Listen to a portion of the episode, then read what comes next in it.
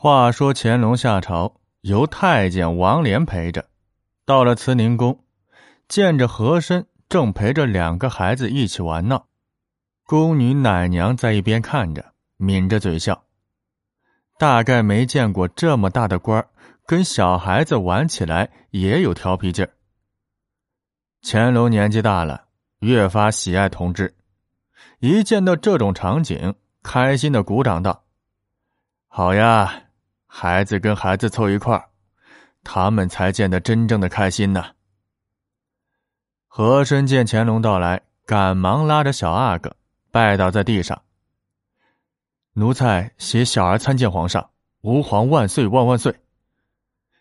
小阿哥虽才三岁，却也跟着下跪，磕头磕得有模有样，这万岁万岁万万岁也说的志气可人。乾隆面前。见多少人跪过，唯独没有见过这么小的小孩子，跪得分外可爱。俯身把阿哥抱起，端详着脸蛋说道：“这么有礼节的孩子，朕还是第一次见到。和珅，跟你长得一模一样啊，就差脖子上没有那块胎记了。”和珅心细啊。平日里在家早就教孩子行跪拜之礼，就想着有朝一日能见到圣上，不至于失礼。如今果然派上大用场了，心中不由窃喜道：“皇上，阿哥不懂事，怕他会抓您头上的事物，快把他放下来吧。”阿哥最喜欢玩大人头上的事物，这一点是天性。和珅怎么也改变不了。乾隆说道：“不碍事，童言无忌，最是可爱。”十公主见状，也喊着要抱，和珅一把抱起。要抱的话，两个都要抱，不如让他们一块玩去。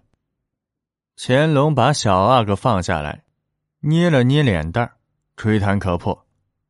小阿哥看着龙袍，说道。龙，这是龙。乾隆对和珅说：“这孩子聪慧，将来不在你之下呀。”和珅赶忙道谢，托皇上吉言。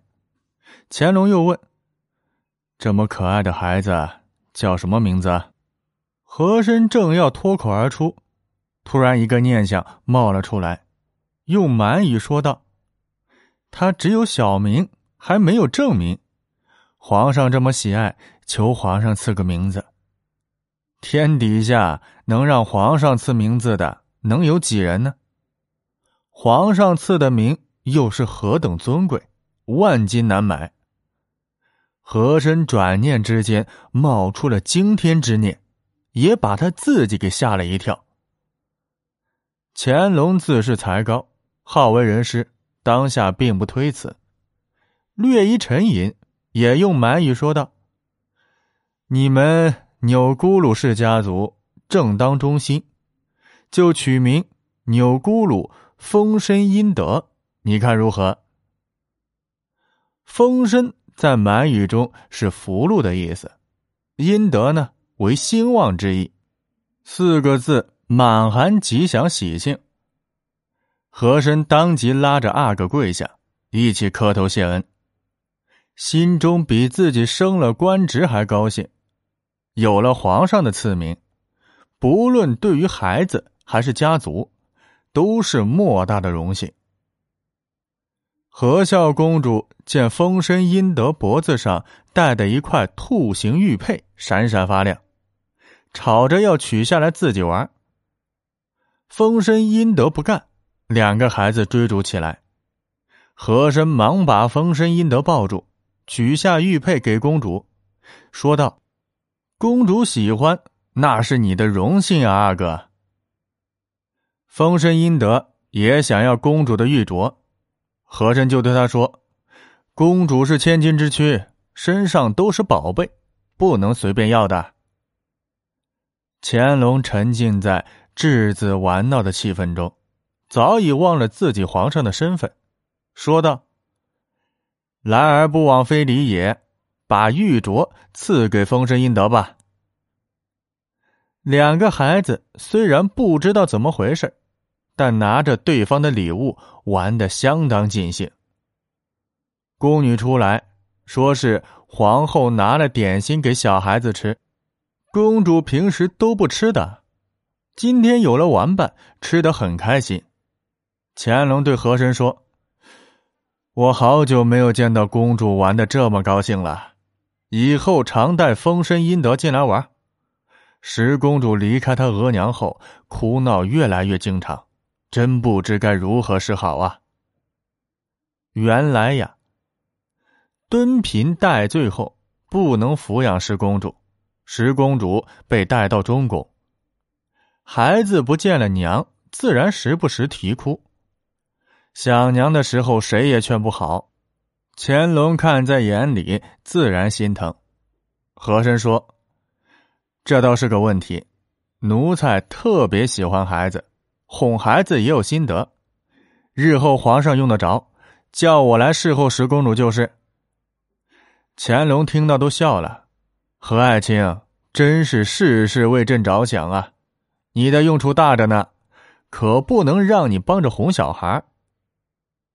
和珅赶忙说：“只要皇上的事，不管大小，都是重要的事，奴才。”必须要全力去办。玩到尽兴，和珅带着丰绅殷德回来。丰绅殷德玩的累了，在轿子里沉沉睡去。轿子一下来，丫鬟早在门口候着了，进去通报：“老爷和阿哥回来了。”冯夫人从里面迎了出来，小阿哥这才出去一阵，他感觉跟离别许久似的。一把把小阿哥抱在怀里，赶紧看看有没有丢了一块肉。和珅刮着还在沉睡的阿哥的小脸说道：“这趟没有白去啊，得了天大的好事。”夫人赶忙问道：“这什么天大的好事呀？”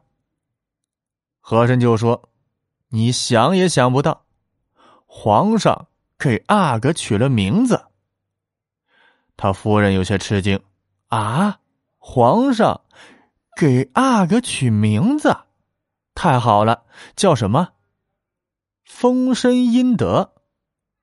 和声朗声道：“以后不叫小名，都叫丰绅殷德。”夫人欢喜的抱着亲小阿哥的脸蛋。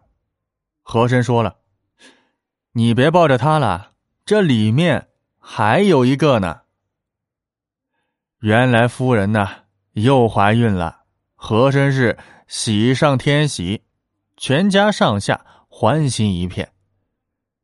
和珅一到家，照例是审看账目，然后家人递过登门求见的拜帖。